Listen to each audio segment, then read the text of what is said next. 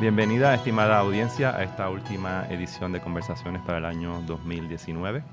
Hoy nos acompaña la doctora Maritza Barreto Horta, geóloga. Bienvenida. Muy buenos días, muchas gracias por la invitación. Cómo no. Vamos a estar hablando hoy sobre las playas de Puerto Rico, eh, la importancia de las costas en Puerto Rico en la sustentabilidad de nuestro país. Pero antes que nada, queremos que Maritza nos explique un poco quién es ella, eh, de dónde viene y por qué se interesó en el tema de la geología y las costas.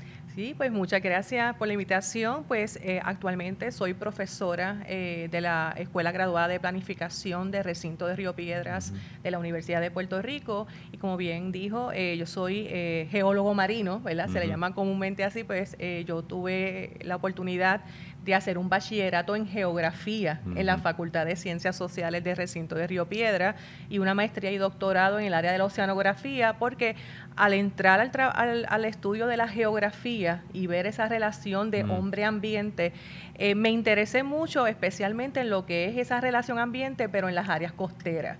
Y es a partir de ese interés ¿verdad? y las oportunidades que tuve gracias a profesores como el doctor Molinelli, el doctor José Seguino Barbosa, que fueron mi guía, el doctor Ángel David Cruz, pues entonces comienzo a, investigar y a integrarme lo que es en el área de las ciencias marinas en el recinto universitario de Mayagüez. Ahí tuve la oportunidad de trabajar conjuntamente con el doctor Jack Morlock, que fue, es eh, el, experto en lo que yo diría del área de erosión costera en el Caribe.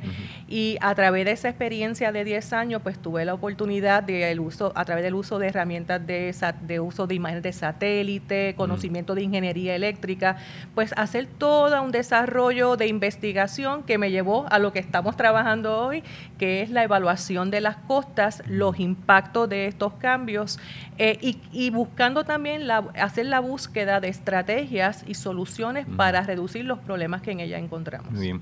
Antes de entrar en materia eh, sobre el tema de hoy, ¿verdad? Eh, sería bueno recordar un poco que usted pertenece quizás a una nueva o la generación más reciente de geólogos y geólogas, pero que usted también pues, viene de una tradición de, científicos puertorriqueños como fue don Pedro Gelabert también, Aurelio Mercado, Correcto. que fueron los que, han, que labraron el terreno para la generación suya ¿no? y nuestra.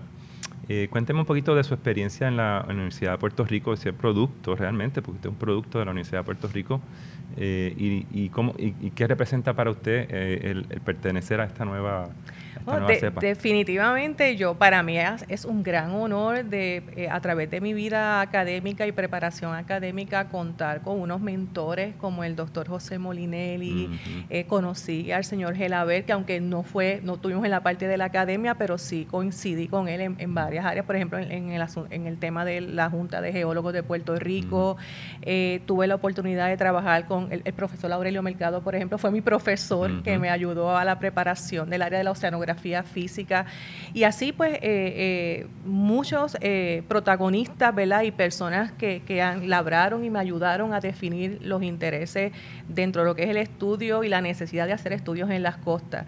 Eh, realmente la geología, eh, desgraciadamente en Puerto Rico todavía se necesita más gente preparar. Yo diría que de todas las profesiones que tenemos ahora mismo eh, que se relacionan o trabajan con la costa, los geólogos somos, yo creo que el grupo minoritario, sin embargo, en términos de importancia, del rol que nosotros hacemos en la búsqueda de soluciones, es una de las áreas que más se debe promover, ¿verdad? Y además de identificar y aceptar geólogos en, los trabajos y en las áreas profesionales. Así que yo creo que tenemos un reto bien grande mm. de hacer conocer la geología en Puerto Rico, lo que se ha hecho y lo que se puede continuar haciendo a partir de ese reconocimiento en las áreas laborales. Y hasta cierto punto, eh, su generación, nuestra generación, fue preparándose para enfrentar estos cambios eh, climáticos, ¿no? Quizás cuando estábamos en, en nuestra eh, carreras académicas, ¿no? Eh, empezaba a asomarse el tema, ¿no? Eh,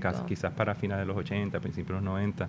y entonces, de, y de repente, pues llega María y llegan Irma y, toda esa preparación académica que inclusive, pues me imagino, se fue incrementando, ¿no? Y se fue sofisticando y la preparó y nos preparó a enfrentar el escenario post María, ¿no? que lo abordamos mucho aquí en, esta, serie. la importancia de las costas y la importancia de las playas en Puerto Rico. vamos a empezar por lo más básico. ¿Cuál es la importancia económica y geográfica de, nuestras costas y nuestras playas para que le expliquemos a nuestra audiencia? Bueno, eh, las costas en términos, lo, primero que quería, antes De, ir al detalle de su importancia, hay que ver que las costas, ¿verdad? como esa franja que, que, está intermedia entre lo que es el océano y lo que es tierra adentro, eh, eh, tiene, por ejemplo, cuatro tipos principales. Entre ellos, estos tipos de costas, por ejemplo, podemos hablar de playas, podemos hablar de manglares, podemos hablar de costas rocosas, mm. eh, podemos hablar de, lo que se llaman planos aluviales y en el mm. caso de Puerto Rico tenemos los cuatro. así que esa diversidad que cada uno tiene una función específica, eh, no solamente desde la perspectiva de atracción turística, desde la perspectiva de desarrollo económico, sino también que tiene unos servicios ecosistémicos, ¿verdad? que son unos servicios que brindan, eh, por ejemplo, en el caso de la protección hacia la costa, protección de la infraestructura, que es muy importante y no se puede olvidar. Así que y más nosotros viviendo en una isla, ¿verdad? Eh, el, entender lo que son las costas más allá de lo que es la parte recreativa o la parte paisajista es importante porque va a ser un va a tener un rol importante en, en, lo que va en términos de protección y en términos de muchas de las decisiones que se pueden hacer con visión y efectivamente para producir o promover un desarrollo económico sostenible mm. y al mismo tiempo mantener unos ecosistemas que sigan brindando unos servicios para el beneficio, especialmente ante el escenario de cambio climático. Bien, eh, en Puerto Rico somos 78 municipios. Eh, de, ¿Cuántos son costeros? 44 municipios costeros. Así que más de la, casi la mitad de, de nuestros municipios son costeros. Eh, ¿Y qué por ciento de nuestra población más o menos vive en, las costas nuestras? Bueno, yo eh, se está hablando basado en, en los últimos datos, por ejemplo, del último censo, como también de los datos del censo a la comunidad, que estamos hablando de eh, gran parte de la población se asocia a lo que es o la línea de costa o la zona costanera. Así que estamos hablando que en términos de la presión y los servicios que la costa está brindando es, es mucho.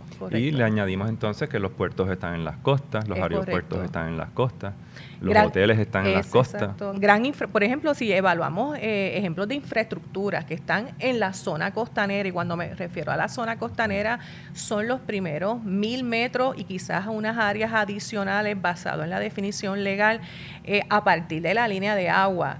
Eh, podemos encontrar, por ejemplo, siete aeropuertos. Mm. Podemos encontrar, claro, estamos hablando de aeropuertos mayores y menores, ¿verdad? Estamos hablando de infraestructura relacionada a producción de energía o, generación de energía eléctrica. Eh, tenemos eh, la cantidad de kilómetros de carretera a lo largo de toda esa zona costanera, infraestructura relacionada con comunicaciones, infraestructura relacionada, eh, por ejemplo, acueductos y alcantarillados, hoteles, escuelas, que realmente es bien interesante y al mismo tiempo preocupante porque tenemos una infraestructura que es vital, que es esencial para el funcionamiento de, la población de Puerto Rico y está localizada en una zona eh, en de, que define alto riesgo a partir de los escenarios, no solamente de los eventos extremos, sino también respecto a las manifestaciones del cambio climático. Claro que cada vez los extremos ahora son más normales, los extremos extremos son ahora los, los de mayor esta intensidad. Pero yo quisiera quedarme un poquito más de tiempo en el tema de las costas, porque es que nosotros los puertorriqueños asociamos las, playas eh, y las costas como algo paisajista, paisajista ¿no? Este, el disfrute de las playas. Y, si uno ve eh, la actividad económica concentrada en la zona costanera, la actividad, la vulnerabilidad que hay, que existe, eh, y, uno mira la política pública también yo desconozco si existe una, una, política pública integrada o integral que mire eh, la protección de las costas más allá de la protección de las playas, sino que lo vea como un, ente eh, eh, ¿no? integral. No, no, sé qué experiencia usted tiene. Bueno, en términos de política pública, que exista una política, política pública integral, la contestación es no. Eh, en estos momentos y especialmente que se alinea al escenario actual, ¿verdad? De lo que, de lo que está expuesto esa costa. Si tenemos, no, con esto no quiero decir de que no hayan leyes, de que no hayan reglamentos, o sí, tenemos, eh, tenemos que, lo primero es ver de que tenemos hasta de la ley de puertos lo que, lo que define lo que es la zona marítimo terrestre, que lo traemos de la ley española, tenemos también una serie de reglamentos o tenemos, y, una, y, otra serie de, instrumentos de política pública que trabajan para la conservación de la costa, para el uso de la costa. Sin embargo, no fuera de la ley 33, que se acaba de aprobar en, a, principios del, del, 2019, que es la ley relacionada a, o que está atada al estudio del cambio climático o para adaptar una política pública sobre cambio climático, adaptación y resiliencia, que es recién eh, aprobada y que su, el autor, uno de sus autores fue el senador Serhammer.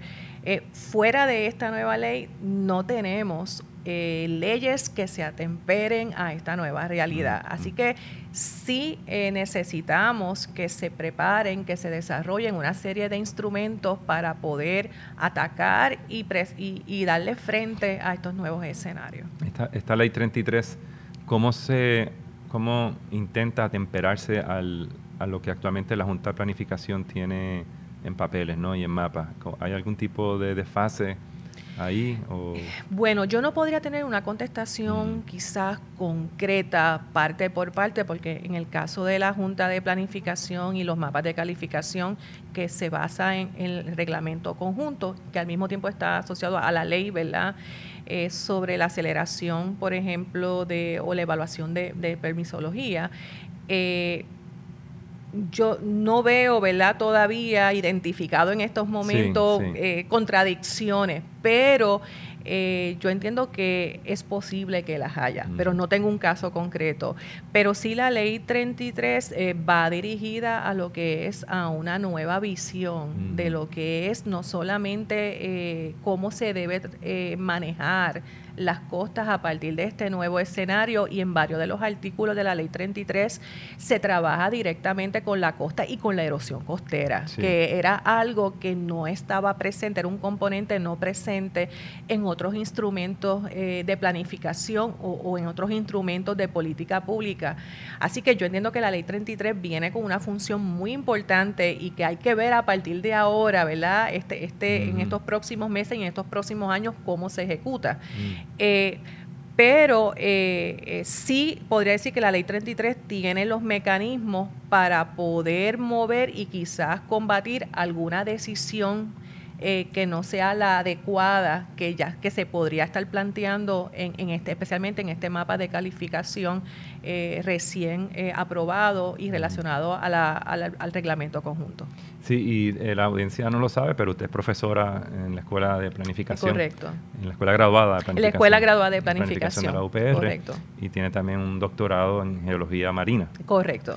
Así que pues, sería importante que la audiencia sepa eso. Quisiera pues entrar ya en tema de la, de la erosión costera, ¿no?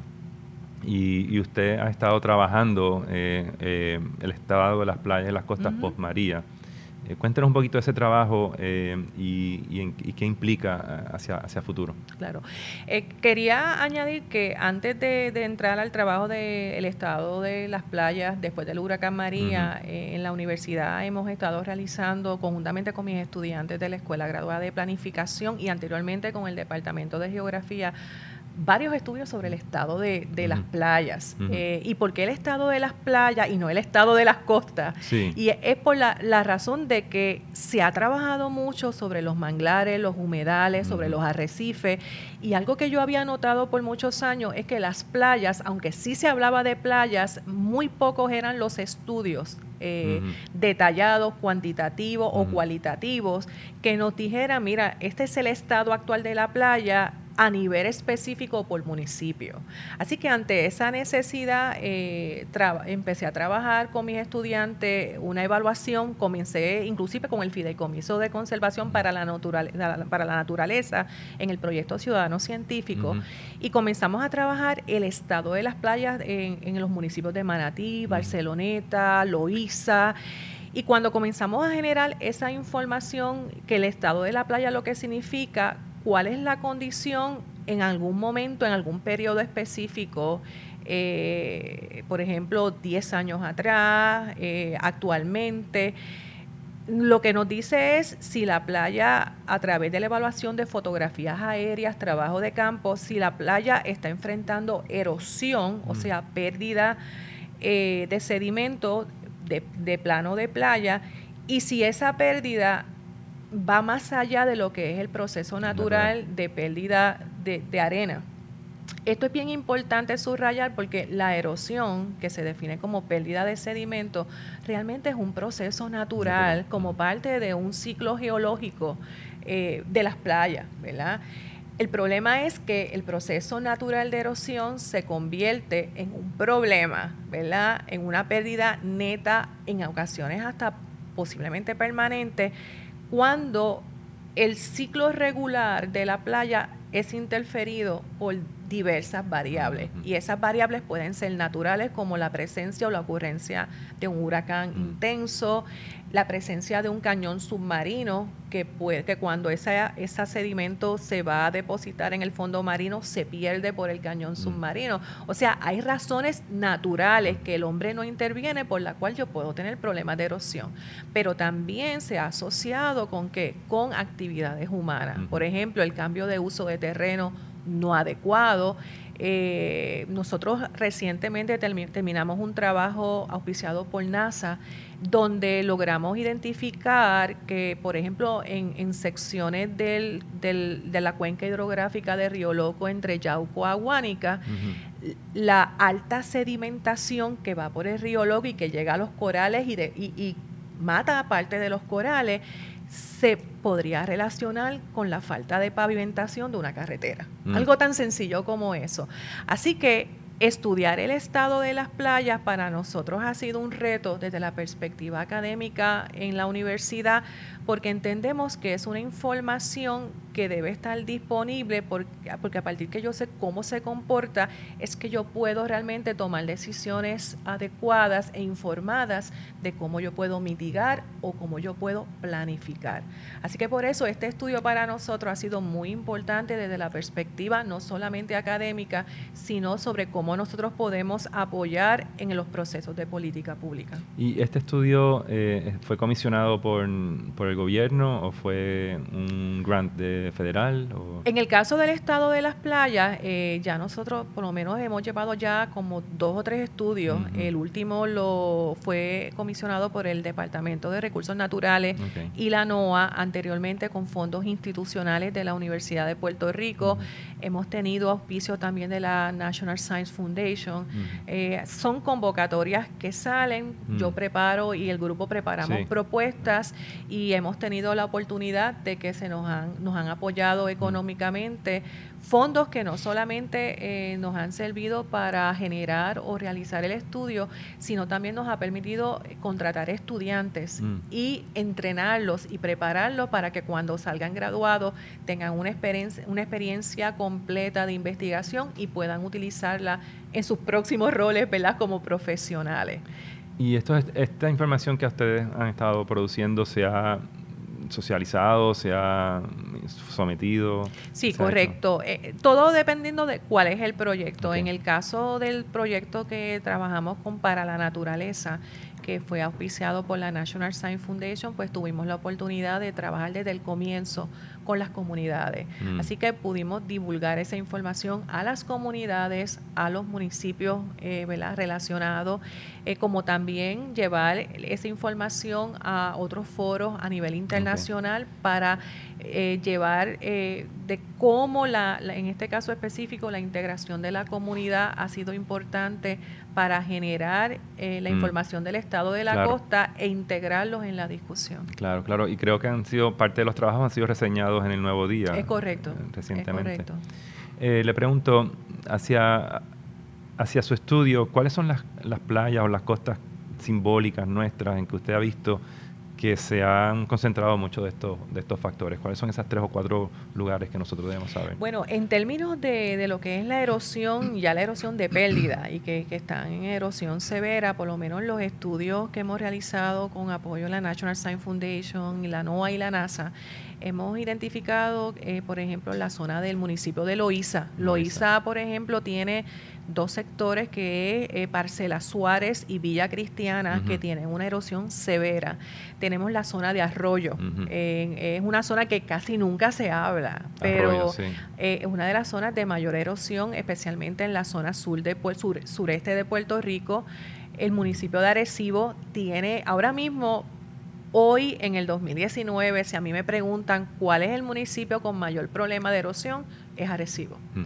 Eh, Arecibo tiene lo, que llama, lo que llamamos el barrio pueblo, ¿verdad? Toda la zona del pueblo y las comunidades aledañas tienen unos problemas de erosión que ya las zonas que son costa eh, tipo acantilado, rocoso, sedimentario, ya eso, esas, esas áreas se están erosionando y socavando. Eh, tenemos la zona, eh, secciones de Barceloneta, eh, Sex Aguada, Rincón, definitivamente, la zona de Humacao, San Juan, en la zona de Ocean Park. Así que realmente tenemos como unas 7 o 8 zonas con problemas de erosión severa actuales y que, lo, y que muchas de ellas lo vienen arrastrando desde hace décadas. Claro, pero mi impresión es que no fue hasta hace como cinco, seis o cuatro años, o inclusive después de María, del huracán María, que empezaron a aparecer otras, otras costas eh, eh, amenazadas, ¿no? O siempre asociábamos Rincón y quizás Loíza, pero usted está hablando ahora de Arecibo. Correcto. Obviamente sabemos lo que los que viven en la zona metropolitana saben lo que ha pasado en, Ocean Park. Eh, ¿Usted cree que ha aumentado el, el lugar, ¿no? los lugares en la isla? Yo entiendo que sí. Yo entiendo que sí, eh, especialmente eh, basado en esas mismas evaluaciones del estado de la playa, y ahí es que viene la importancia ¿no? de estos monitoreos continuos. Yo entiendo que a partir del 2012 hemos tenido un mm. incremento importante de los eventos de erosión. Eh, eventos en, zonas donde ya había erosión, porque desde el 1971 tenemos este, bueno, más 64, ya hay datos que prueban de que la erosión estaba presente en muchas de estas áreas. Pero a partir del 2012 tenemos nuevas áreas de erosión que antes no estaban eh, identificadas y en las zonas que ya estaban identificadas, en algunas de ellas hemos visto que una erosión que antes la categorizábamos como erosión alta, y erosión alta es que, pues, asumiendo que el cambio eh, o pérdida de ancho de playa es el mismo anual, que no necesariamente es así, es de un metro 1, 1.5 metros anual. Se convierte severa cuando ya la pérdida es de 2 metros eh, dos metros anuales o más. Seis pies, más o menos. Exactamente. Así que estamos hablando zonas como Villa Cristiana, que siempre tenían problemas de erosión desde el 1971. Esto es en Río Grande. eso es en Loíza. En Loíza, colindando casi ya con Río Grande, en ese sector hemos visto para el 2012 un incremento en esa erosión. Eh, lo mismo en, en, la zona de Villa eh, Parcela Suárez. En el caso de Arecibo, para mí, lo, yo creo que el área que más me ha impresionado es el barrio Pueblo en Arecibo. Que queda justo después de Islote. Eh, es correcto. Es ya entrando a la zona del pueblo después de la desembocadura de, Río, Grande de Arecibo, vamos a encontrar cómo inclusive ya la infraestructura estructura que tenía el pueblo sobre paseos y unas áreas preciosas que tenía ya están abandonadas porque la erosión o la estructura ha comenzado a ser socavada o afectada. Eh, tenemos hasta comunidades, eh, barrio obrero en la zona de Arecibo que eh, están completamente impactadas por la erosión, casi pesca, aunque a veces vemos que la arena regresa, pero sí se sabe que es una zona afectada. Playa Grande, Playa Grande para mí era lo que yo entendía que era una de las pocas playas extensas de más de 150 metros de ancho y después del huracán María y el evento de Riley, hemos visto que ya la playa especialmente en su componente de elevación, o sea, las capas de arena o los mm. volúmenes de arena son son mínimos. Mm. Sí es una playa extensa todavía en ancho, pero no es la misma playa con dunas bien desarrollada. Así que hemos visto que realmente a partir del 2012 y después del huracán María, eh, hemos visto en no, todo, no toda la costa, pero sí hemos visto un incremento de erosión.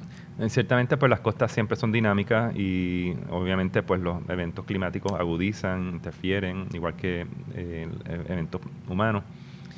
pero esta ley 33 que acaba de salir, ¿cómo, cómo, cómo puede ayudar a proteger? ¿Cómo, qué, tipo de política pública se está diseñando en esa ley para proteger las zonas? Bueno, en, en, términos de, de, la ley 33, eh, yo diría que hay como unos 12 componentes mm. eh, generales o tesis principales que, que a través del cual se dirige. Por ejemplo, uno de, de los componentes es la realización de un plan, de un mm. plan ante los eventos o en respuesta ante los eventos de las manifestaciones del cambio climático impactando no solamente la costa, todos los componentes eh, a nivel de isla.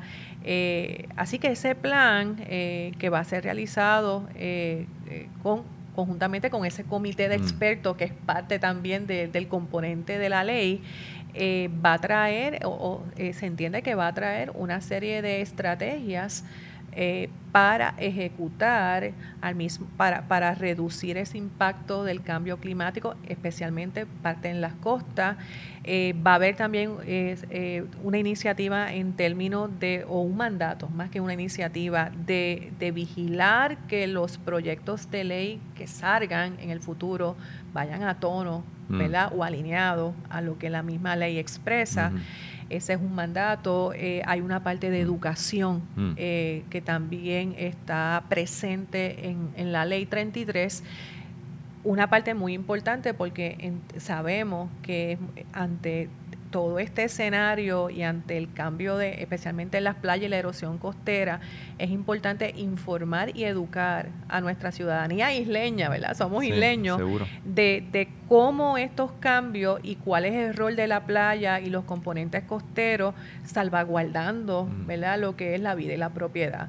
Así que la ley tiene eh, muchos, unos 12 componentes, mm. eh, ¿verdad? Eh, que que entiendo van a apoyar a que se pueda generar unas estrategias eh, en la búsqueda de alternativas que nos lleven a soluciones permanentes a corto, mediano y a largo plazo. Ahora, la ley eh, eh, pide que haya un, comité de expertos, ¿no? Es correcto. Eh, pero tienen que aprobar, ser aprobados por Cámara y Senado. Es correcto. Este, este comité. ¿En qué estatus está el, nombramiento? Bueno, en el caso mío, yo soy miembro de, ese comité. ya nosotros fuimos evaluados, o fuimos primero fuimos designados por la gobernadora en el mes pasado.